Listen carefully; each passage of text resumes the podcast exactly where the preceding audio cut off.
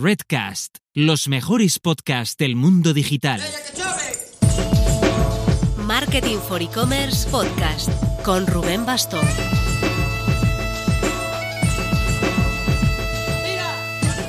Hola marketers, Entramos en los estertores de este intenso 2020. Marketing for E-Commerce va a seguir activo estas fiestas, más allá de los festivos, y mantendremos también esta cita con el podcast de los lunes. Esta semana os traemos la mesa redonda que celebramos en el marco del Día del Podcast como negocio, que organizamos con Redcast, la red de podcast del mundo digital, a finales de noviembre.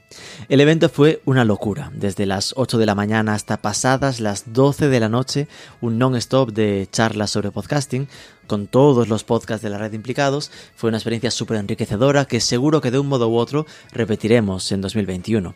En nuestro caso preparamos una mesa alrededor de los podcasts de marca orientados a público final. Para eso juntamos a tres empresas con experiencia ya en el tema. Son Fernando Morales, que es el manager de estrategia de comunicación del BBVA, que tiene en funcionamiento nada menos que 16 podcasts. A Inés Arroyo, que entrevistamos en el programa 88 de este podcast sobre su proyecto de marca de moda La Agam y que cuenta con un programa, Ruido Das, que le está funcionando muy bien. Y Elena Fernández, de Colchón Morfeo, una marca que ha apostado mucho por patrocinar podcasts de terceros y que ya ha empezado a probar en sus propios carnes el formato. Vamos a por ello, pero antes... El podcast corporativo es una tendencia en marketing, así como los medios de pago alternativo lo son para el comercio electrónico. En el caso de Aplázame, tienen clientes que han llegado a aumentar su ratio de conversión hasta un 50%, solo implementando esta opción de pagar a plazos. Así que no esperes más. Tienes toda la info en aplázame.com.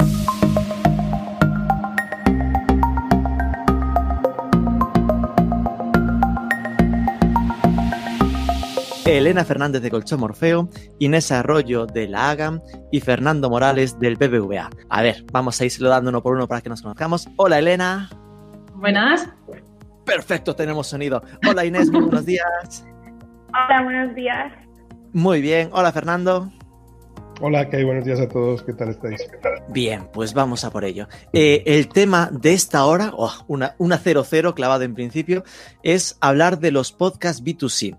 Eh, en este caso lo que tenemos son tres marcas que tenéis podcasts propios y que ya no es esa orientación que por ahora hemos estado viendo, ¿no? Pues un Marketing Paradise que tiene ese enfoque a, captar clientes, eh, con lo cual su objetivo es profesional, sino tenemos pues un BBVA que va a público final, colchón, lo mismo, colchón Morfeo que intenta que la gente le compre colchones y que la hagan que la gente le compre ropa, ¿no? Yendo a lo más básico. Y ahora veremos cómo habéis hecho para enfocarlo en lo que consideramos en general que es una de las grandes tendencias en este, en este mundo del podcasting, que es que las marcas poco a poco se van metiendo a, a buscar ese público objetivo más generalista. Y esperamos de esta forma aprender eh, con vosotros de vuestra experiencia y de algún modo resultar inspiradores para terceros. Recordad en general los que estáis ahí, de verdad muchísimas gracias. Estuve por la mañana aquí conectado. Tenemos a Twitch que sigue ganando en, el, stream con más conectados que en YouTube. Hay la gente de Twitch, la gente de, de de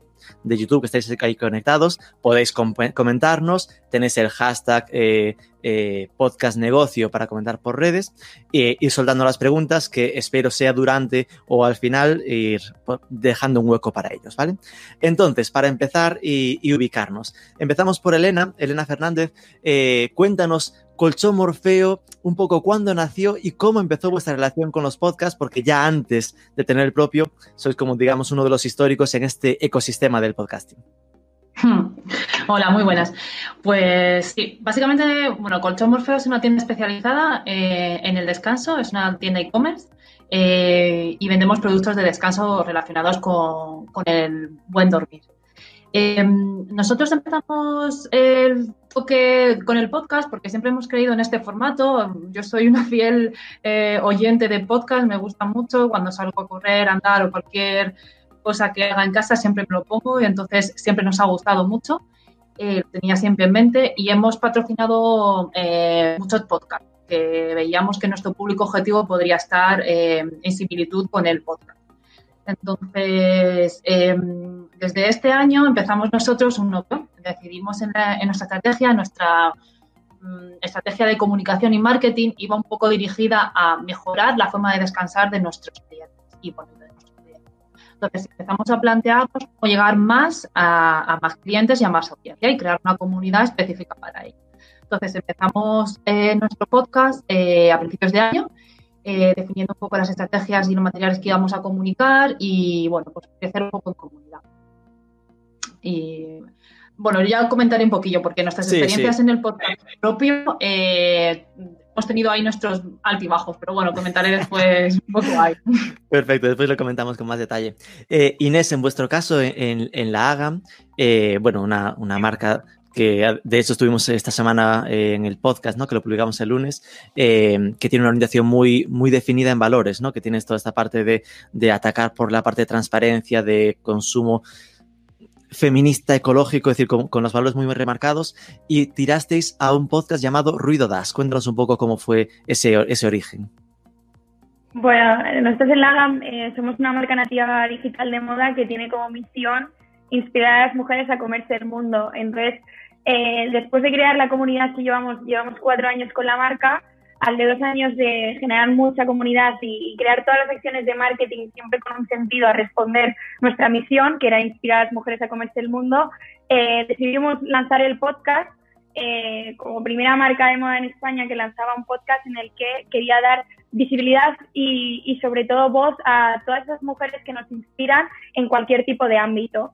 Entonces, eh, Ruido Das eh, nace de la necesidad de, pues de, dar visibilidad a las historias de mujeres de diferentes ámbitos. Ha entrevistado a emprendedoras, a mm, gente del sector científico, de cantantes, artistas, deportistas, de todos los eh, ámbitos al final que pudieran contar sus historias y que nada relacionado con lo que era moda, o sea, no, es, no va enfocado a, nuestro, a nuestro producto ni nada, no se habla de, nuestro producto, sino lo que se habla son de las historias de estas mujeres que hacen que inspirar más a, nuestra comunidad. Entonces, nosotros con todas las acciones de marketing que hacemos siempre tiene que responder a nuestra misión y el podcast era algo nuevo donde eh, podíamos a través de, de meternos en una nueva plataforma, ¿no? Porque en Instagram éramos eh, somos bastante conocidos, pues queríamos atacar otra, otra plataforma que, como decía bien Elena, yo también eh, soy consumidora de podcast desde hace muchos años, se utilizaba muchísimo, pero es verdad que en España, pues hace dos años, poca, poca gente a, a, lo que es consumidor final, que no fuera escuchar algo de nicho, estaba acostumbrada, ¿no? Entonces, eh, nació un poco de, de, eso, de poder amplificar más nuestra comunidad y darles un, valor añadido diferente eh, respecto a lo que es la marca de moda. Perfecto, después ya comentaremos un poco más temas de, resultados. En tu caso, Fernando, obviamente a la marca BBVA la conoce todo el mundo, pero tú eh, diriges la estrategia en BBVA Communications. Cuéntanos un poco tu rol en este proyecto dentro del gran banco BBVA y lo mismo, pues cuando empezasteis a coquetear con el mundo podcast. Hola, Kay, buenos días a todos. Eh, bueno, mi papel en el departamento es un departamento de comunicación del, banco. Nosotros trabajamos en la parte de holding, que es damos servicio a todos los países en, los que está eh, opera el banco. Y, el proyecto de podcast con el que estamos hablando aquí hoy todos y, aprendiendo mucho de, las otras charlas, eh, nosotros empezamos a finales del 16, perdón, a finales del 17, empezamos a investigar sobre esa digamos, esa nueva vida que estaba recuperando el formato audio gracias a, pues, al desarrollo de, Internet, de los smartphones. Entonces empezamos a, detectar que había una oportunidad para llegar a sitios donde no estábamos. Nosotros como Departamento de Comunicación, eh, lógicamente nuestro trabajo es intentar eh, eh, trasladar eh, las, las, ideas que tiene, em, que tiene el banco y, cuidar la reputación del banco. Entonces descubrimos que había un nicho muy importante en la parte de audio y empezamos a trabajar con diferentes eh, programas. Nosotros tenemos 16 programas distintos de podcast, es decir, casi tenemos una programación completa dedicada perdón, a muchas diferentes eh, materias, que cuando queráis hablamos de ellas también. Y eh, también, como, como decía eh, nuestra compañera, tampoco nos dedicamos a vender productos, o sea, no hacemos eso. O sea, nosotros no tenemos muy claro que tenemos que marcar distancia entre lo que es el, la venta de producto, que ahí está todos los compañeros que se dedican a eso, y nosotros estamos intentando aportar mm, en los territorios en los que consideramos que somos una fuente eh, importante de generar conocimiento y utilidad, intentamos estar ahí me estamos hablando de 16 podcasts diferentes, ¿no? Al final es una, una radio, como en algún momento esbozábamos en alguna de las charlas anteriores. Eh, cuéntanos cómo haces, ¿no? ¿Cuál es la orientación de cómo se diferencian entre ellos, qué público objetivo buscáis y cómo se está funcionando? Eh, bueno, es que somos A ver si te acuerdas todos, no hace falta. No, no, no, no, pero es por no monopolizar mucho, porque al final... Sí, sí, claro. Sabes, cuando hay pasión con las cosas que haces, te pones a hablar y... Eh, los programas, o sea, nosotros intentábamos, como te decía, trabajamos en la parte de holding, entonces intentábamos que esa eh, visión global que tiene el banco, que es presencia en muchas partes del mundo, se trasladara también en los podcasts. Entonces intentamos que en los territorios que consideramos que se podían realizar podcasts, los, los, compañeros de los países que trabajan en el Departamento de Comunicación se implicaran a hacerlos. O sea, nosotros todos, algo más casi que, eh, perdona que te diga, más casi que importante que describir los podcasts, que bueno, que quiera escucharlos sabe dónde los tienen. Sí que para nosotros era muy importante que los podcasts transmitiesen verdad, ¿vale? Y autenticidad. Entonces, los hacemos en in-house, es decir, está muy bien hacerlos con agencias, o sea, por supuesto hay, hay nicho y hueco para hacerlos de muchas formas distintas, pero nosotros, al final en el departamento de comunicación trabajamos muchos periodistas y queríamos em, o pensábamos que era una forma más directa, incluso más eh, sí, más directa eh, el, poder expresar eh, los compañeros que trabajamos en comunicación, que muchos teníamos experiencia en audiovisual previa antes de, trabajar en el banco, y realizar estos programas. Estos programas, pues hay desde entrevistas, que es un, yo hago uno de ellos que es sobre entrevistas, hay Blink, que es el, como el, el gran programa que hacemos, en el que es una especie de magazine de todos los temas que van pasando de la actualidad del banco. Y luego tenemos, hay podcasts especializados en educación financiera. Hemos transformado, que es un proyecto muy interesante, Aprendemos Juntos en un formato podcast,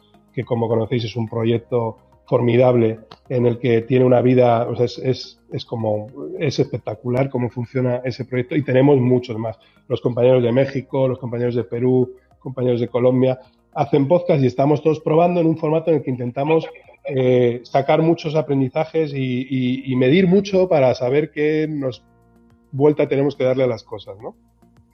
Pero entiendo que eh, ahí ya veo un punto, ¿no? Educación financiera es eh, parecido a, lo que podremos comentar ahora con Elena de el mundo del sueño, ¿no? En, en, su caso, es decir, hay una sinergia, todos son más o menos vinculados a un entorno finanzas, entiendo, ¿no? Sí, bueno, sí, la, mayoría, claro, lógicamente es al final nosotros cuando digamos que hacemos la estructura editorial de, los programas, pensamos es, eh, perdón, como banco, o sea, en qué territorios tiene sentido que hablemos. Es decir, nosotros en realidad no nos, no, no, vamos a hacer un podcast sobre el sueño, en principio, ¿no? a eso está Colchón Morfeo para hacerlos y los hacen muy bien.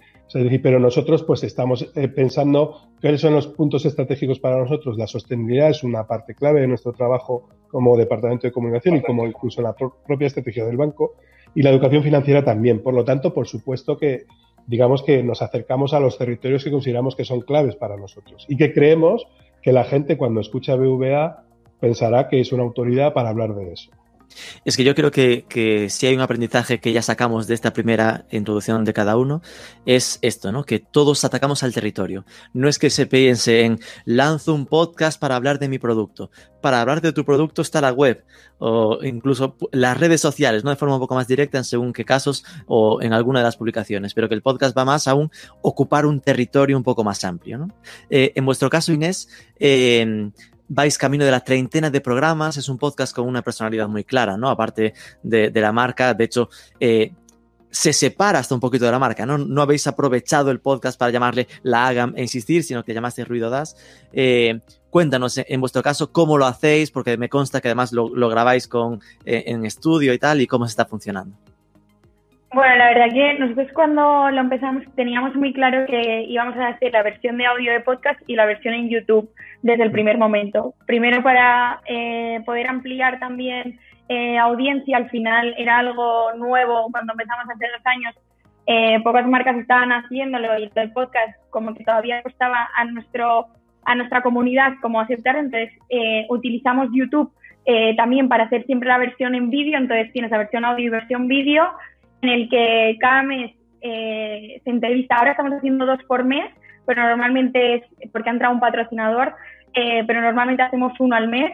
Y, bueno, empezó grabándose en nuestras oficinas, a ver, somos una startup, hemos ido evolucionando, entonces eh, luego pasó a, a, poder hacerlo en estudio. Con la pandemia eh, hicimos, bueno, yo al principio solo entrevistaba, nosotros somos de Barcelona, entonces entrevistaba gente en Barcelona, pues porque grabábamos en, o en nuestras oficinas o en estudio y entonces fue a raíz de la pandemia que, que, nos dio, bueno, que dijimos, bueno, tenemos, podemos ampliar, tenemos que hacerlo de alguna forma, hacemos en streaming un poco y lo hacíamos a través de esta plataforma, de hecho, donde eh, eran podcast live y la gente además podía preguntar y, meterse un poco también en, la conversación, ¿no? Y eso ha sido durante eh, la pandemia y luego eh, ahora lo hemos pasado también a seguir haciéndolos a través de Zoom con la gente que se fuera porque se ha dado la oportunidad de grabar con gente desde Hong Kong, Estados Unidos, o sea que la verdad que eso nos ha dado una oportunidad, a lo mejor si no hubiera habido la pandemia pues no se hubiera hecho tan pronto eso de, ampliar las invitadas de diferentes sitios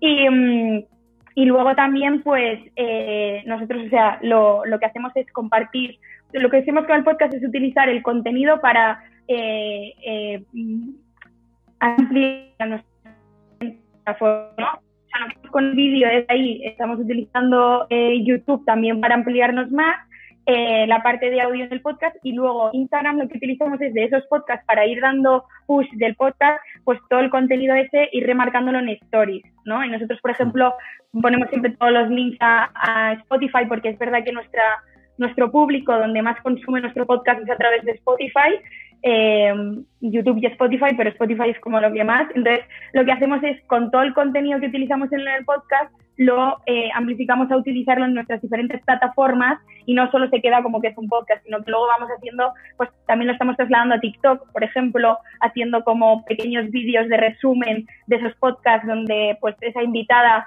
eh, habla de por ejemplo, hicimos una de sostenibilidad, pues donde hubo una parte educativa también de sostenibilidad en ese podcast, ¿no? Entonces se hizo una, se trajo del, podcast también una parte para poner en TikTok, ¿no? Entonces, hacemos como un 360 con todo ese contenido para poder ampliar más eh, nuestra audiencia y que no solo se quede como un contenido de que se escucha ese mes y que lo escucha y ya está, sino poder ir recordándolo para que se siga eh, escuchando cada vez más al final es reaprovechar al máximo el contenido, ¿no? Cada uno adaptándolo al formato de la red, ¿no? Con más breves en Instagram y, TikTok. Hay una pregunta obvia de lo, que, de lo que acabas de comentar, ¿no? Muy directa, que es ¿qué funciona mejor, YouTube o el audio? Ahora, por ahora YouTube, en, en nuestro caso YouTube. Eh, la verdad es que nosotros, o sea, mm, nos funciona, es de hecho de donde podemos sacar mejor las métricas es gracias a YouTube también, porque nos da datos reales, ¿no? En ese sentido, pero es verdad que todavía, en nuestro caso, YouTube, eh, que audio es lo que son las visualizaciones y, y escucha. Vale, y después estaría lo que has comentado de que tenéis patrocinador, que ya es un caso curioso, ¿no? Que en general la gente suele vincular eh, un podcast de marca con el que se centrará en su propia marca y no, y no lo, digamos, comercializará. Cuenta ahí, presume quién es vuestro patrocinador, que es un señor patrocinador. Bueno, la verdad que surgió durante esta pandemia y ha sido brutal que un, que un retailer como Zalando se haya interesado en nosotros para patrocinar nuestro podcast porque realmente ven ahí eh, un, pues un, un sentido en, en, lo que en lo que estamos comunicando y ven el valor añadido de, de, de la en este sentido y lo que y la visibilidad que damos es verdad que nosotros, eh, yo tenía bastante miedo ¿no? a la hora de patrocinadores, pues porque pueden también eh, exigir cosas a decir que, que, tú no sientes que es orgánico, ¿no? Entonces, nosotros teníamos muy claro que eh, el podcast es algo súper orgánico en el que el patrocinador que entraba tenía que aceptar y ver que nosotros no íbamos a hacer una publicidad intrusiva en, en, el, en el podcast. también ha surgido como que nosotros también vendemos en, en la plataforma de Zalando, entonces tenía muchísimo sentido eh, eh, que fueran nuestros patrocinadores y explicarlo también así, pero siempre es de una forma muy orgánica, nada, nada intrusivo y donde nosotros lideramos eh, toda esa parte de contenido. Sanando nos da el apoyo para la producción y estamos encantados, pero sí que es verdad que la hora del contenido y, todo lo que se desarrolla en el podcast es la GAM 100% y en el que no hay algo sin sentido eh, que afecte un poco a, lo que es lo orgánico de, del podcast. Es decir, que entiendo que sí que se ha aprovechado esa oportunidad porque se entiende que es un partner vuestro que vende su plataforma y que no es estar publicitando a un competidor, para entendernos, ¿no? Exacto. Ok, Elena, en vuestro caso eso, la experiencia eh, se llama Sueña con Morfeo, tuvisteis ahí un arranque de seis capítulos y se quedó un poco estancado. Cuéntanos qué ha pasado ahí y qué planes tenéis con el proyecto. Sí, como he comentado un poco al principio, nosotros empezamos este año un poco la estrategia, nuestra misión era eh, mejorar el descanso de, nuestro, de nuestros clientes y con ello pues empezamos a hacer el podcast.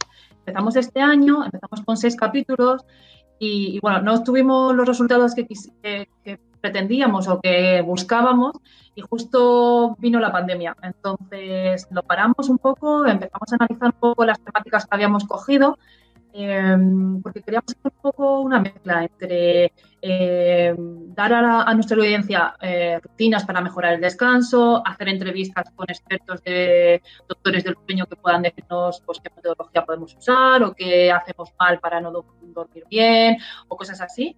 Y luego también habíamos incluido una tercera temática que era un poco pues em, de viajes de sueño, eh, qué significan nuestros sueños, cosas que fueran interesantes y que pudiéramos también, pues eso, llegar un poco con ese tipo de contenido. Entonces, eh, estuvimos durante los seis primeros capítulos y bueno, paramos justo antes de empezar la pandemia, básicamente porque queríamos replantearnos un poco esas temáticas y cómo podíamos llegar.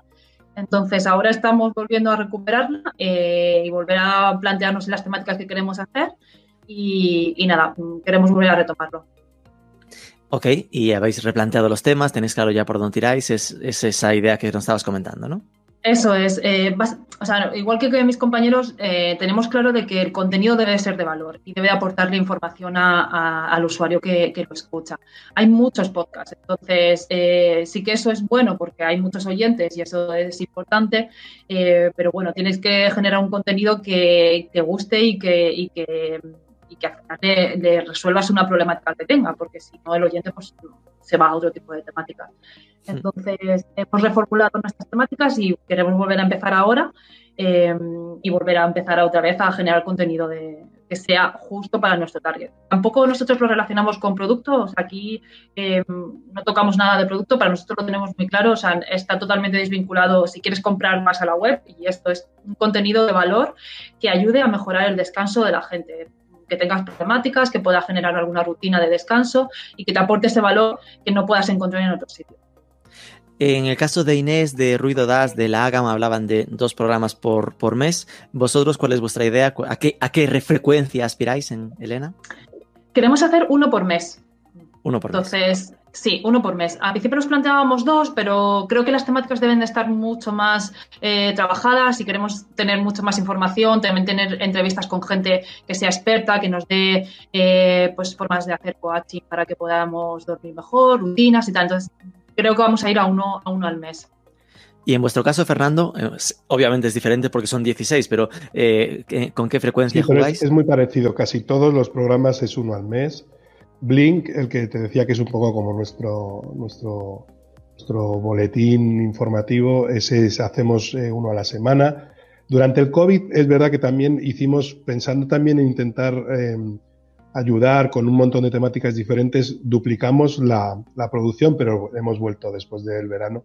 Normalmente hacemos un programa al mes. De cada uno de los programas salvo aprendemos juntos, que vamos más ligados también a, lo que es el, formato, que suelen ser eh, dos a la semana, los demás, y Blink es, eh, Blink es semanal.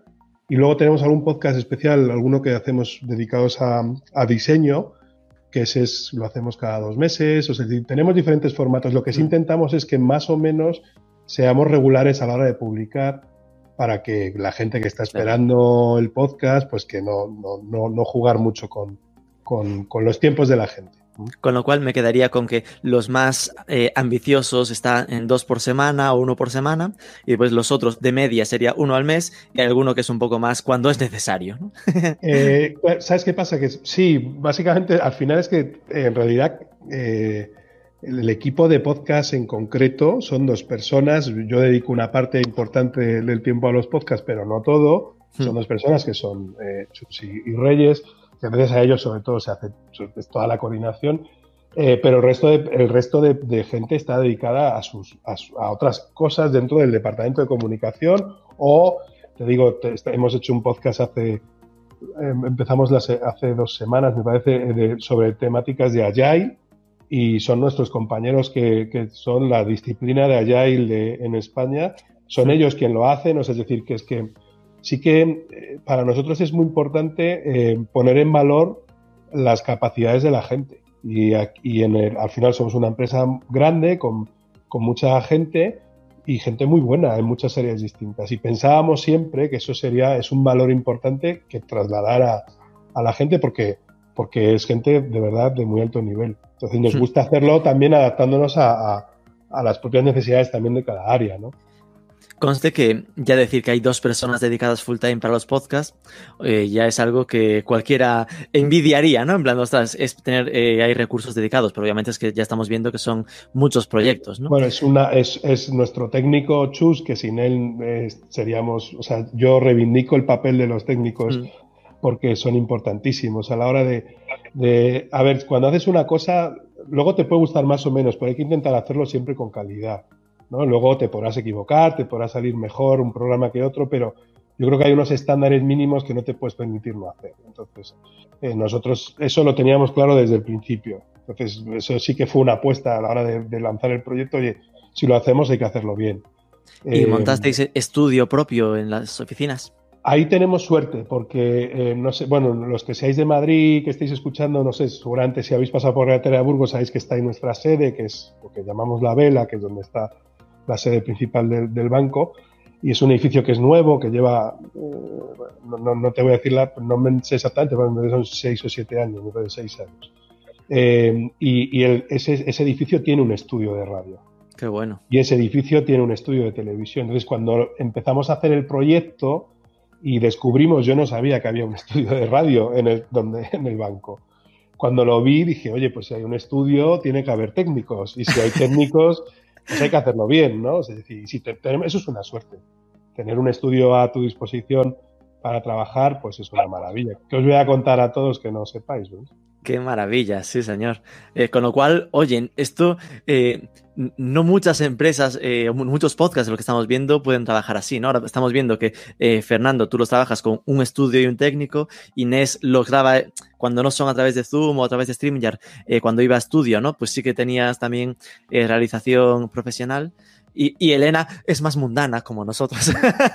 Bueno, realización profesional nosotros no, ¿eh? nosotros es un estudio y la próxima audiovisual de Laga ella se graba, se graba el sonido y lo edita, o sea, aquí es todo casero, ¿eh? ah, vale, vale, lo, que, os dejaban era, era el local.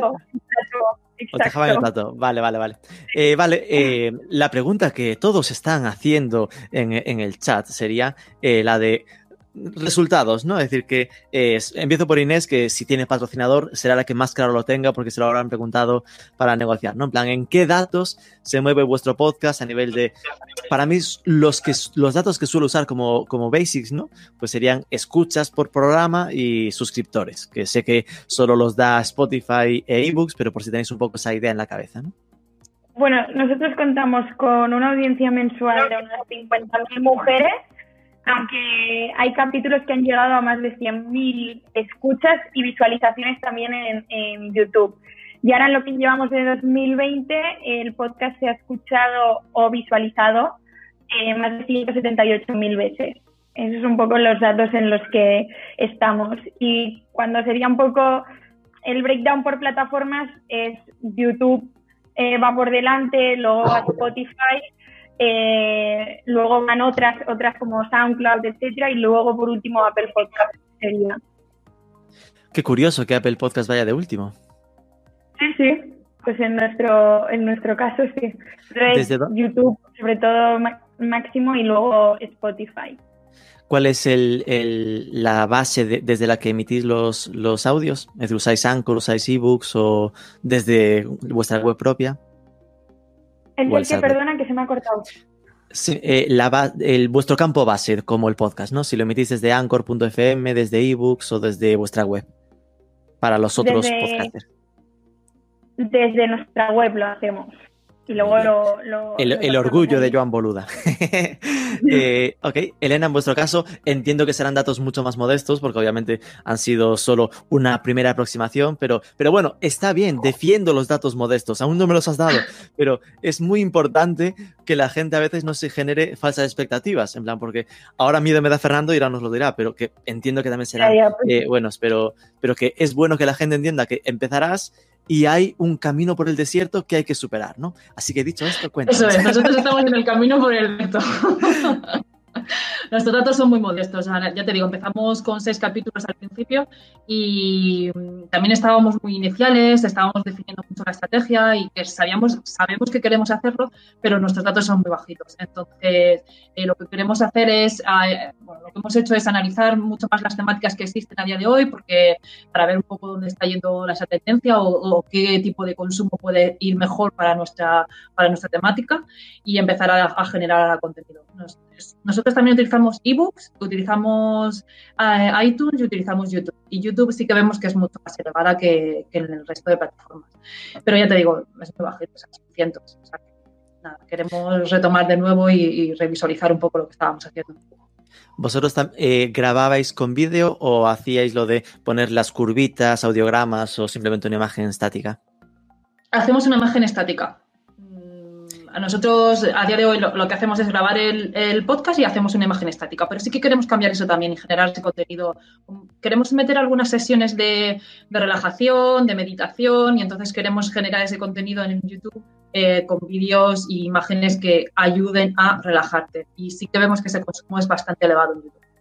En vuestro caso, lo de, la, lo de la broma que hay con lo del podcast es ASMR, se va a cumplir a muerte, ¿no? Va a ser vídeos ASMR, total. Eso también, sí, la verdad que sí. Bueno, te, sorprenderías el consumo que hay de, vídeos de esos, o sea, es que es brutal. Y, sí, también tenemos que hacer tipo de contenido. O sea, sí, sí.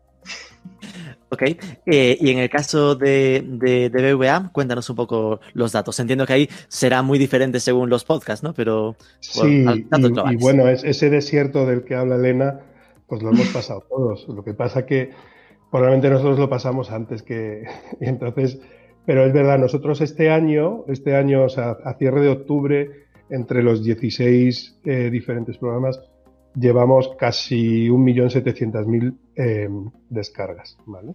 Entonces, eh, el año, además, estamos muy contentos, no tanto por las descargas, que, bueno, que es un buen dato, por supuesto, sino porque la evolución del formato eh, ha hecho que también hemos evolucionado mucho. Es decir, nosotros este año, pues eso, lo que os digo, llevamos a cierre de octubre 1,7. El año pasado, en todo el año, hicimos un millón, o sea, es decir, que este, este año el consumo de podcast, lo habéis visto todos, se, ha disparado con, el, con, la pandemia y nosotros conseguimos llegar al millón de descargas en junio. ¿Vale? Es decir, que, ampliamos, es decir, que fuimos mejorando. Es verdad que al final hay un long tail con los programas, cuanto más programas tienes, pues se va desarrollando más, por supuesto, pero estamos muy contentos eh, porque es verdad que los programas se escuchan. Es decir, que, bueno, que eso es, verdad que antes, en, hace un, dos, dos sesiones antes, creo que había alguna compañera que decía que bueno, yo lo hago por mí, que si no me escuchan me da igual o lo que sea. Bueno, sí, cierto, pero, pero bueno, si te escuchan, pues mejor, ¿no? si no me escuchan me da igual, pero sí, exacto. Pero si me escuchan mola, porque obvio, hablar para las paredes. y, y, también es verdad, vemos que hay podcasts que no funcionan, intentamos, nosotros usamos Lipsyn como plataforma de hosting de, nuestros y luego desarrollamos nuestro gestor. Nosotros tenemos, digamos que todo el, proyecto grande del Departamento de Comunicación, aparte del trabajo con medios, por supuesto, que es una parte esencial de nuestro trabajo, es, es BBVA.com. BBVA.com, que fue, yo entré en el banco precisamente hace casi cinco años para lanzar BBVA.com. Entonces, ese es el proyecto grande en el que digamos que tenemos más esfuerzos, hacemos más contenidos y tal. Y, y al final el ir viendo, o sea, es decir, nosotros desarrollamos en el gestor de contenidos un, un, trabajo para que los podcasts eh, alojados en Lipsyn, pues por supuesto se escuchen en nuestra, en nuestra web, pero la mayoría de la audiencia no está en nuestra web y a cambio, igual que, em, sobre todo está en Apple, en, en, Spotify y en, y en Google Podcast, que también he escuchado antes que había gente que decía que no le hacía mucho caso. Eh, ha entrado arrasando y, para nosotros ya es el tercer, el tercer distribuidor de nuestros contenidos. Google Podcast. YouTube lo usamos, pero muy poco. Lo estamos probando porque nuestro formato es podcast, no es audio podcast. Entonces, eh, sí que hemos probado y algunas veces nos funciona, es verdad que y en redes sociales hacemos audiogramas, un poco intentamos que sea mm. lo, más, lo más divertido posible para que la gente se enganche, pero nuestro objetivo es audio. Pero fíjate que, que lo que nos comentaba Elena era que ellos sin, sin vídeo, solo volcando con una foto estática en YouTube, eh, conseguían mejores datos en YouTube que en, lo, que en las plataformas, lo cual es, es tremendo. Es decir, que al final, lo que nos deja claro es que al fin es lo de siempre, ¿no? Las plataformas de, podcasting están muy dispersas y YouTube, como lo integra todo y tiene una, una, una base muy masiva, pues eh, es muy agradecida, ¿no? A gente que te puede encontrar eh, vídeo por vídeo. Claro, pero bueno. YouTube, y YouTube, perdona, es al final su sistema de, de, de recomendación hace que descubras muchas cosas. Pasa igual con, con, con Evox. Evox, eh, cuando, cuando el podcast entra en sus sistemas de recomendación por temáticas y tal, se nota mucho que en la plataforma de Evox esos podcasts eh, funcionan muy bien. O sea, que, es, que la distribución es clave en, en, en nuestro trabajo, o sea, en, todo nuestro trabajo. sí, sí. importantísima. Con esto me quedo, con que ebooks no está entre tus, tus primeros eh, plataformas, es decir, que al final, en tu caso, muy eh, a diferencia de lo que pasaba con la AGAM, eh, manda Apple, después Spotify, después Google Podcast, e ebooks pues estará ahí de... de no, es, el cuarto, es el cuarto, es el cuarto, es decir, pero no, no, no es menor, ¿eh? O sea, es decir, no es ah, vale. Son lo mítico, ¿no? Los cuatro grandes. ¿Qué os hizo orientaros a LipSync, que no es muy conocida? Pues mira, como empezamos hace mucho, es decir, pues empezamos a buscar, eh, te digo, este es un proyecto de finales del 17. Empezamos, ah, yo creo que en el verano del 17. ahí obviamente Anchor ni pensarlo, sería Evox o, uno de estos, ¿no? Cuando empezamos a trabajar, y bueno, con Evox, en Evox también lo subimos, ¿eh? Sabéis que Evox sí que los tienes que subir, es decir, pero, pero y usamos Lipsyn, es decir, sí, hacemos como dos subidas. Pues lo usamos porque, no sé, nos, de lo que vimos fue de lo que más nos gustó y, bueno, en algún momento hemos estado dándole vueltas y a cambiar el hosting, pero hay muchos juegos que apagar antes, ¿sabes? ya, normal. Pero bueno, he sacado unos datos así brutos de a lo rápido. Si son 1.700, perdón, 1.700.000, eso da repartidos equitativamente eh, una, una media de 10.000 escuchas al mes por cada podcast. Es decir, de 16 podcasts, todo dividido, ¿no? Eh, entonces, 10.000 al mes en un podcast que son mensuales es casi prácticamente la cuenta de 10.000 eh, por programa, lo cual está muy bien para algo que al final es educación financiera y un tema así como muy de nicho. Y, además, aunque no ha acabado el año, nos pinta un 80% de crecimiento interanual. Sí, pinta bien, pinta bien. Eh, pero esto es presión para el año que viene, no te creas que. Expresión, expresión, pero, ojo, que muchas veces la gente se pensará, porque tú decías, bueno, claro, con lo del eh, confinamiento. Yo no he visto, y con muchos podcasters lo hemos hablado durante el confinamiento, que el confinamiento en general arrastrase demasiado crecimiento de audio. Al contrario, arrastró crecimiento en, en muchos casos que he conocido al vídeo. Es decir, que se veía mucho más vídeo porque estábamos más en casa con el ordenador y estabas como más, más para ver, más para verlo, ¿no? Que no había, se había perdido mucha rutina de tránsito, de gimnasio y todas estas partes, ¿no? Con lo cual sigue siendo un gran mérito el crecimiento. para nosotros fue así muy al principio, ¿eh? es decir, lo que dice esto es así. De repente el, el, el, el consumo del podcast eh, que es en transporte y tal, pues ese desapareció. Pero después se remontó, ¿eh? es decir. Nos apunta Sune lo de que Lipsync poco conocida no es. es. Obviamente me refería a que en España pues es más habitual ¿no? que, se use ebooks como, como campo base. Y dice Chus que me gustan mucho los números. Efectivamente. Eh, bueno, otra pregunta sería, eh, ya, ya la hemos más o menos esbozado, ¿no? Pero eh, siempre, como soy un chico marketer, pienso en qué objetivo de marketing os eh, tenéis claro eh, en esta parte, ¿no? Porque queda claro que no es ventas. Entiendo que al final el objetivo eh, es puro engagement, es, es awareness en el sentido de daros a conocer. ¿Cuál es el objetivo que tenéis un poco en la cabeza? Empiezo con Elena, que es la que se lo está pensando más.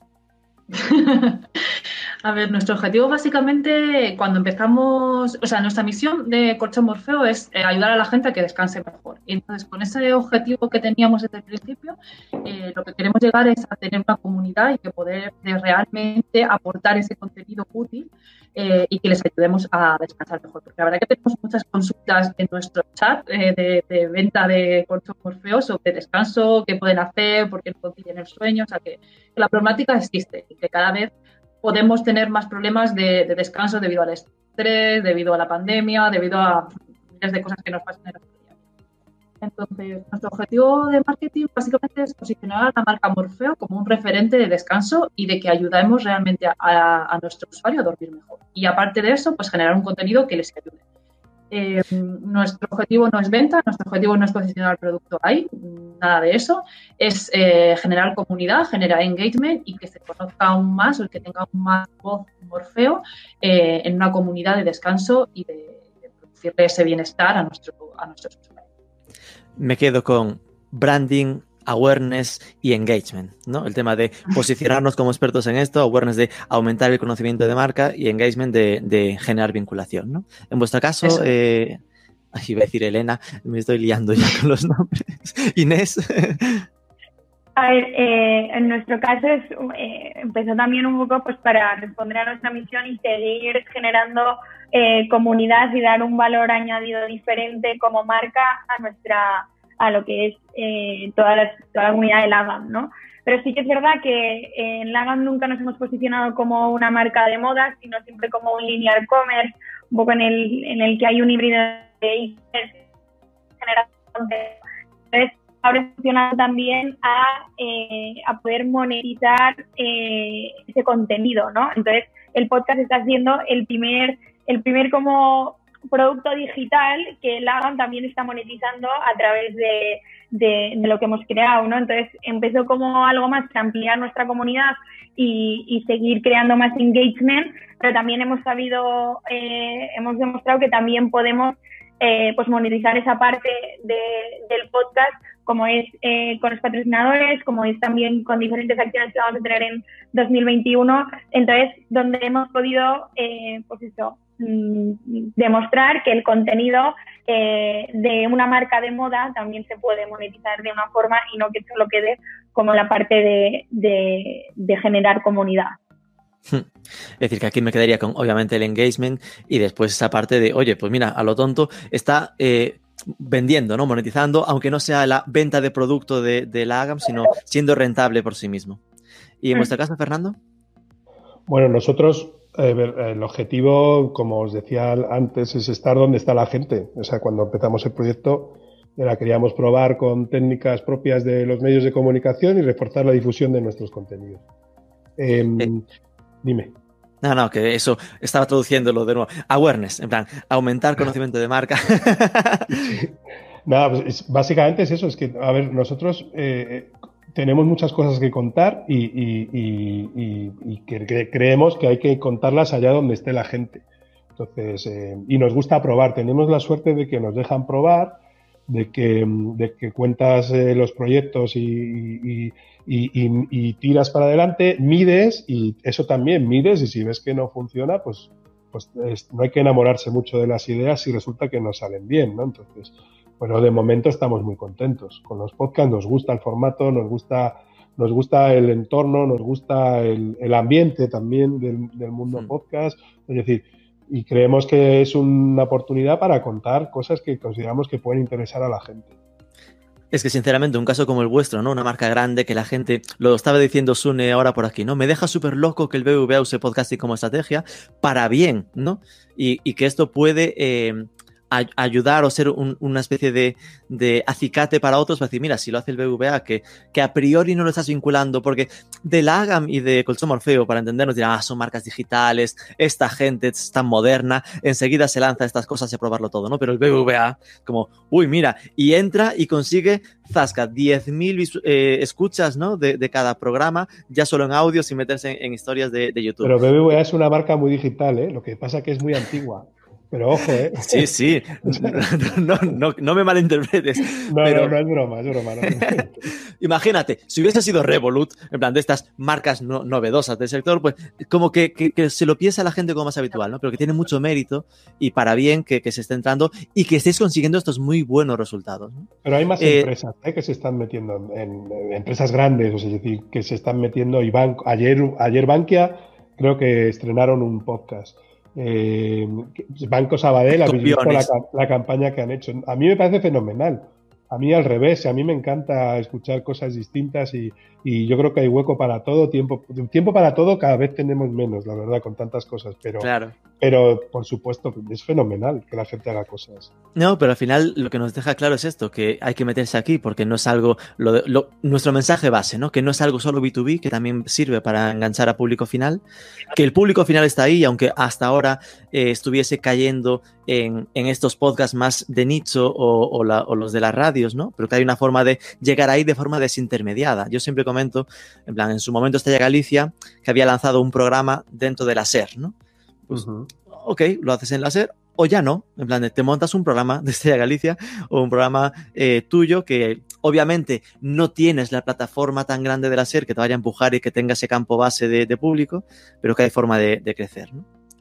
Perdón. Nosotros, por ejemplo, me... perdón, ah, Rubén, nosotros en nuestro caso también fue una forma de, de, dar a conocer el podcast entre nuestra comunidad. O sea, muchísima gente que nos consume Ruido Das ha conocido podcast, o sea, porque no sabía lo que era un podcast hasta hasta conocer el de Ruido Das, lo que es nuestra nuestra comunidad. Bueno. ¿no? Entonces también fue un punto ese de, de, de ver cosas que a nosotros eh, como equipo nos gusta, que era consumir podcast, pues os, os, contamos lo que es y os damos este contenido nuevo y a raíz de ahí se han metido en, en más podcast y en el mundo más podcasting, ¿no? Pero también era una forma de, de, de pues de enseñar o de, de, educar también a nuestra comunidad a cosas nuevas que en otros países se estaba llevando muchísimo y que aquí pues todavía estaba, estaba por llegar.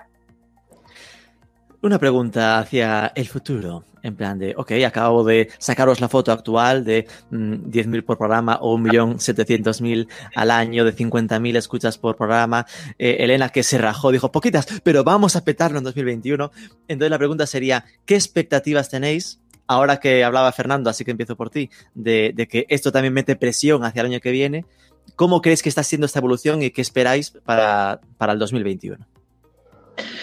A ver, pues el sí. consumo de podcast. Ah, perdona, ¿eres Fernando o querías.? Nada, Elena, deja que vale, Fernando si estaba quieres, respirando eh, profundamente, estaba pensando mucho. Así que te doy la vale. palabra.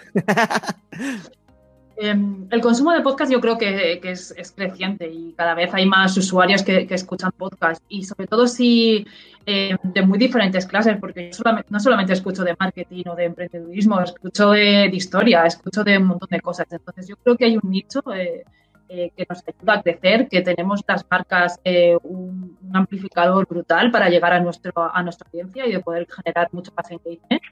Eh, para nosotros el podcast lo hemos tenido siempre presente, ya te digo, desde el principio cuando no sabíamos todavía que íbamos a hacer un podcast, lo hemos patrocinado porque nuestros clientes estaban ahí y creo que le debemos dar el contenido donde está el cliente. Eh, hemos visto una clara ventaja con el podcast desde el patrocinio hasta después cuando decidimos crearlo.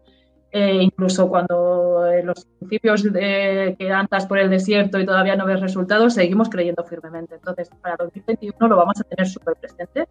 Eh, queremos generar ese engagement con nuestra audiencia y que Morfeo sea el referente del de descanso, de, de, que ayudemos realmente al usuario a descansar mejor, que nos ayude a nuestro bienestar, a generar rutinas y a que, que le aportemos ese valor eh, y ese contenido que pueda tener ahí. Entonces, eh, hay, el podcast es nuestro amplificador en otra plataforma para poder llegar a más audiencia y lo vamos a tener presente.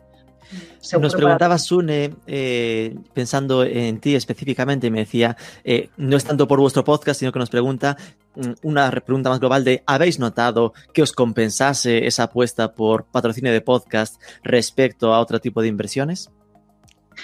Eh, a ver, eh, nos complementa, siempre nos ha complementado y llegamos a mucho más target eh, de clientes que por los medios mmm, tradicionales. Eh, a ver, somos una startup y hacemos marketing de guerrilla. Utilizando medios eh, tradicionales como, bueno, pues todo el mundo usa, compites contra los más grandes y debes de filtrar o seleccionar mucho tu estrategia para poder conseguir a tu target específico. Entonces nos complementa muchísimo y, y sí, nos ha compensado y lo seguiremos haciendo. Muy bien. Entonces ahora volvemos a nuestra pregunta anterior. Fernando, te toca eh, objetivos o retos para 2021. Em, a ver, eh, bueno, estamos justo definiendo ahora todo eso, o sea que tampoco te, puedo decir mucho, pero sí es cierto que eh, este año nos toca em, reflexionar sobre lo hecho. Bueno, nos estamos reflexionando ya sobre lo hecho. Estamos empezando a ver si mm, pues, nos replanteamos algunos de los programas y si atacamos algunas otras em, áreas que nos interesan eh, más potenciar. Es decir, pero no, no hay un, es decir, nuestro objetivo con los podcasts es seguir, seguir em, desarrollando el proyecto, seguir avanzando porque las métricas nos están acompañando en ver hacia dónde nos lleva. Eh, sabemos que está, al final haces un refuerzo de marca sin ninguna duda con esto, eh, en general positivo, es decir, no, no, no, no sueles tener ningún problema con este tipo de, contenidos. Y, estamos, te digo, nosotros medimos todo mucho, o sea, nos preocupa bastante usar la data para, para tomar decisiones y en eso estamos, es decir, estamos viendo, pues de los programas, ya hemos hecho algún lavado de cara a algunos de los programas más antiguos, hemos, hemos cambiado, estamos siempre probando un poco el formato, tenemos una especie de laboratorio ahí en el que cuando tenemos tiempo, eh, intentamos darle forma a, lo que hacemos porque en el fondo eh, son muchos programas. Entonces también eso eh, conlleva, es, mucho esfuerzo. Entonces tenemos que medir un poco las fuerzas también porque no son infinitas. Entonces, pero el objetivo para nosotros, por, por, contestar a tu pregunta, es seguir en este formato, seguir investigando, seguir probando y seguir descubriendo cosas nuevas que probablemente nos van a ayudar a cambiar alguna de las cosas que hacemos hasta ahora. Vale, es decir, eh, que se seguirá apostando, ¿no? No te atreves con una cifra de el 60% del crecimiento, porque si no ya sabes que tu jefe se agarrará a esa cifra y no te dejará soltar. Iba a decir, como no me la piden, no te la voy a dar a ti, claro. Ya te la pido yo, ya ves, soy peor que tu jefe. Pero no tiene sentido ir, ir a peor. Es decir, no tiene ningún sentido. Pero, sí, que, pero... aunque, aunque no sea lo que se vaya a valorar, eh, obviamente, íntimamente uno sabe que, oye, pues si ya he estado en un millón setecientos, aunque no me lo vayan a, exigir, me jode si me quedo por debajo el año que viene. ¿no? Claro, yo, de verdad yo creo que, que, que este año, o sea, este año 20 ha sido muy especial. Para las métricas de cualquier proyecto que puedes medir. ¿vale? O sea, y me vale la web, me vale cualquier cosa de la que hacemos. Entonces, eh, este, yo creo que probablemente va a comparar en algunos casos eh, mal el 21 versus el 20, en algunos casos concretos, con lo cual digamos que tienes que esforzarte más para intentar que no pase. Pero yo creo que, este año, bueno, si todos trabajáis con parte digital, o sea, las, en los picos de las audiencias de las webs en marzo, abril, eh, un poco mayo, ya luego se, se, ajustó y tal. Es decir, luego el año que viene mm, mm, algún jefe no se va a acordar de que hubo COVID, esperemos. Y habrá que decirle, no, es que el tráfico este que había en la web en mayo era porque la gente estaba en casa, no hay que, no hay que compararlo. dile a, a los que hacen harina que vendan la misma cantidad de harina y levadura el año que viene que este. Esperemos que no. Esperemos que no, efectivamente. Papel higiénico. También, también, que vendan menos. Imaginaos, ¿no? Como en la el comercial de esas áreas, ¿cómo debe estar ahora? Qué presión. Eh, Inés, en vuestro caso, eh, que ahora habéis estabilizado, ¿no? Ese, ese, punto de B, dos al mes y tal. Eh, ¿Cuál es vuestro íntimo reto, ¿no? ¿Qué pensáis sobre Ruido Das hacia el año que viene? Bueno, la verdad que, o sea, nosotros no es que cerremos como estrategia a tan largo plazo, o sea, somos una startup y nos vamos adaptando a lo que va pasando cada mes. Eh, sí que es verdad que la pandemia nos ha dado una situación del podcast donde ha crecido muchísimo, pero respecto a hace dos años, o sea, hasta el año, a este año, pues eh, hemos doblado también, entonces eh, esperamos para el año que viene también ampliar el formato un poco en cuanto a contenido. Me gustaría mucho crear también mesas redondas, con más gente, eh, crear una parte un poco, a lo mejor también estamos en mente de crear un rally de podcast del AGAM, donde haya un día dedicado al podcast, donde se, se amplifique también a, diferentes invitadas, diferentes temas. Entonces, estamos eh, dándole muchas vueltas a eso, más que nada porque para nosotros el podcast es una generación de contenido para nuestras otras plataformas también. Entonces va todo súper unido. Estamos muy metidos en TikTok ahora también. Entonces estamos a lo que evoluciona TikTok, podcast está ahí al lado. Entonces todo se retroalimenta. Entonces hay, hay mucho mucho foco también en, eh, en eso. Pero, pero vamos, sobre todo también eh, seguir educando a nuestra a nuestra comunidad de que el podcast está aquí para quedarse, que, que realmente busquen ahí, no solo en el nuestro, o sea, nosotros recomendamos también muchos podcasts de otras de otras marcas, de, de otros nichos, o sea, diferentes, porque creemos que es un, es un, eso que decía Fernando, ¿no? Que cada vez cuanto más gente lo haga, a mí muchas veces me dicen, ¿has visto esa marca que ha hecho un podcast como el tuyo? Y digo, que cuanto más mal eh, escuchar el mío, ¿no? Entonces, eh, creo que que esa parte educacional eh, sobre el podcast pues cada vez es más importante. Entonces en la estamos dando muchísimo foco en ello y luego también pues con el, con el tema de los patrocinadores pues eh, también crear una estrategia como más, porque es verdad que eh, el patrocinio de este año vino como de repente, o sea, nadie nos había interesado por nosotros, como de repente quiero patrocinar el podcast, fue como algo como wow, y, y ahora pues nos hemos dado el valor ese de, oye, es que tenemos una audiencia ahí de mucho valor, eh, vamos a crear una estrategia bien en base a eso para, para futuros patrocinadores que quieran estar. Entonces, estamos profesionalizando todo también un poco más dentro de los startups que somos, que ya te digo, o sea, el contenido de generación del podcast lo hago yo y la producción la hace mi compañera Silvia, que me graba eh, como puede, eh, si no es el ordenador que me graba porque lo hacemos a distancia, y el audio lo capta de ahí, o sea, tampoco eh, cuando tenemos el estudio, pues sí que tenemos la parte del estudio, pero es profesionalizarlo un poco más y dedicarle eh, unos pocos más de a que no más. Es un poco muy, muy importante y seguramente se han quedado los dos capítulos por, por mes, que ha sido algo nuevo que se ha hecho ahora y, y se ha quedado para ya 2021. Eh, una pregunta que nos lanza Sune para ti es, eh, bueno, por si hay gente que no te ubica, Inés Arroyo eh, en Instagram tiene una comunidad bastante masiva, ¿no? De más de 200.000 eh, seguidores. Entonces pregunta, teniendo tanto éxito en Instagram, ¿no te tira para atrás los números del podcasting? No, mira. O sea, esto siempre es como, mucha gente piensa que por los números de seguidores que tengas, también va a ser lo mismo que va a haber en ventas. No, o sea, eso no significa nada por muchos seguidores que tengas en Instagram. No, no es igual a ventas para nada. Ojalá, ojalá con todos los ustedes fuera, fuera así. Pero igualmente con el podcast, al revés. O sea, a mí, dentro de lo que es mi nicho en Instagram, me he diferenciado de otros perfiles creando el podcast. No hay influencers después de mí han, han, han, empezado más influencers dentro del sector de la moda, me refiero a hacer su podcast, pero yo lo he hecho como una plataforma distinta a, a, poder ampliar mi audiencia personal, que también eh, pues es la audiencia de la pero sobre todo es eh, enfocado a la marca. No me, no me desmotiva para nada, al revés, me reta aún, aún más y es que lo que digo, o sea, el podcast todavía a, a nuestra audiencia si le está, lo tiene que para aún más, ¿no? Y, en eso estamos con, con Lagam. Pero para mí lo más retante es que una marca o un retailer como es Talando, eh, que esté trabajando con influencers en Instagram, eh, trabaje con una marca eh, como Lagam, como Moda, como patrocinador al mismo nivel. O sea, yo creo que eso es realmente el dato positivo con el que nos tenemos que quedar y que obviamente detrás del Lagam estoy yo. Entonces, la verdad que, que bastante bastante orgullosa de lo que estamos haciendo y sobre todo hacer algo diferente a lo que a lo que están haciendo otras marcas o en mi caso otros perfiles. Perfecto, totalmente comprendido. Y aparte lo que yo mismo pensaba cuando hacía la pregunta era, una cosa es tener X mil seguidores y otra cosa es que estén viendo tantos seguidores o estén interactuando contigo y los datos que estás comentando del podcast no son para nada pequeños, en plan.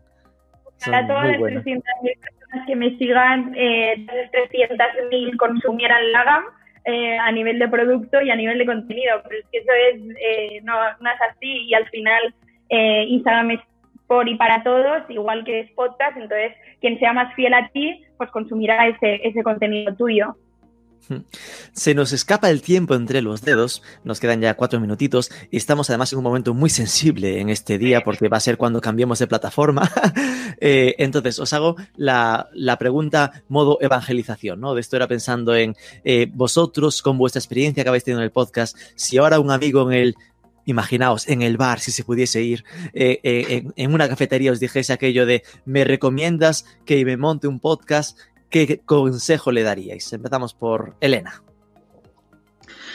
Bueno, esa respuesta es un poco particular en cada caso. A ver, tampoco lo recomiendo a todo el mundo, o sea, es, depende un poco de tu estrategia y dónde quieras posicionar tu marca y, tu nicho, porque evidentemente si vas a un contenido muy generalista, pues, pues hay muchas cosas. Entonces, eh, hombre, que, está bien que nos escuchen, como has dicho tú antes, o sea, si haces algo y es eco detrás, pues por lo menos que tu trabajo se escuche y que el objetivo en el que te has planteado hacer ese contenido tenga un resultado. Entonces, depende mucho, depende yo algo generalista no haría. O sea, buscaría un nicho, pero bueno, así como en todo. O sea, buscaría un nicho, eh, lo explotaría, haría contenido de valor, que eso es importante, y que le aporte valor al usuario que lo está escuchando. Si no, no me plantearía hacerlo. Ok, eh, Fernando. Pues más o menos lo mismo. Se piensa qué es lo que. Porque a veces las percepciones que tienen de uno, eh, de una empresa, de una, de una persona que sea tu, tu público objetivo, te pueden marcar mucho también lo que, lo que tienes que hacer. O sea, yo es verdad que hacer por hacer un podcast sin tener claro qué es lo que quieres contar y sin, y sin siquiera plantearte si de verdad lo que cuentas es, puede llegar a ser interesante, pues puede ser frustrante también porque un podcast eh, genera mucho, mucho trabajo. O sea, yo creo que, que, eso no sé si la gente eh, es consciente quien no los hace, pero cuando algún compañero se ha acercado al mundo del podcast en el banco, ha dicho, mm, yo pensé que esto era más sencillo. Ya. No, no es tan sencillo. Ojalá fuera tan sencillo, ¿no? O sea, yo creo que, que, miras tus fuerzas también, porque empezar algo y luego descontinuarlo, pues, pues reputacionalmente puede ser malo. Es hmm. decir, pero básicamente eso medir fuerzas también me parece un, consejo bueno, ¿no? En plan de asegúrate si empiezas, hay que seguirlo, ¿no? Es como cuando entras en las redes sociales de esto no va de probar un mes y después dejarlo tirado. Eh, ¿Tú, Inés, qué les dirías a alguien que te pregunte si debería meterse? Yo un poco como Elena y Fernando, ¿no? Al final no es, bueno, ahora si van los podcasts, vamos a hacer podcast, todo el mundo hace podcast, ¿no? O sea, yo creo que primero tienes que tener una comunidad fidelizada eh, detrás, pues que no le chirríe que de repente montes un podcast, es decir, es una marca que no has contado más allá de tu producto nunca y de repente te pones a hacer un, podcast, pues a lo mejor no, no se va a entender mucho, ¿no? Entonces, creo que tiene que también responder mucho a, a la misión de cada marca o cada empresa y desde esa misión poder ir a, a crear el podcast lo más, eh, pues como más nicho posible, respondiendo a, a esa misión de cada marca. Es lo que comentaba un poco Elena. O sea, no es hacer por hacer. Y luego, pues también un poco lo que decía Fernando, que hay una producción detrás, el contenido tiene que ser de valor y tenemos que, que, tener en cuenta que, que, la gente que va a estar escuchando quiere escuchar, ahí el, el auricular, quiere escuchar cosas que realmente interesen. ¿Se me oye? Sí, sí, sí. me, ha ido. Ah, vale. Eh, que realmente interese. Entonces, eh, hacer por hacer, pues porque es una moda, eh, para nada y que eh, el contenido que tiene que haber detrás tiene que verse trabajado, no tiene que ser abierto a hablar de, bueno, cuéntame lo que sea. Em, en nuestro caso puede parecer que es muy abierto porque cada una explica su historia y es una historia totalmente distinta, pero responde perfectamente a nuestra misión, que es inspirar a las mujeres a comerse el mundo. Yo lo hago dando visibilidad y voz a otras mujeres que tienen eh, historias brutales y cosas a contar que son también educacionales para nuestra comunidad. Pero yo creo que tiene que, tener un, un, valor añadido eh, que sea notable para que se pueda destacar. Perfecto. Elena Fernández de Colchón Morfeo, muchísimas gracias. Gracias a vosotros por contar con nosotros. Inés Arroyo de la AGA, muchísimas gracias. Mil gracias a vosotros. Y Fernando Morales del BVA, muchísimas gracias. Muchas gracias a todos.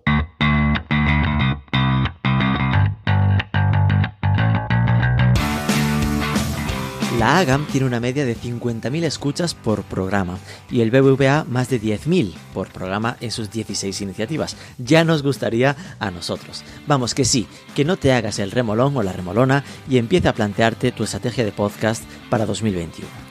Rubén Bastón al micrófono, te deseo una estupenda Navidad de parte de todo el equipo de Marketing for E-Commerce. Si has llegado hasta aquí, danos algo de amor, un like, un comentario en ebooks, compártelo en redes sociales, sobre todo suscríbete que es gratis y nos escuchamos el próximo lunes.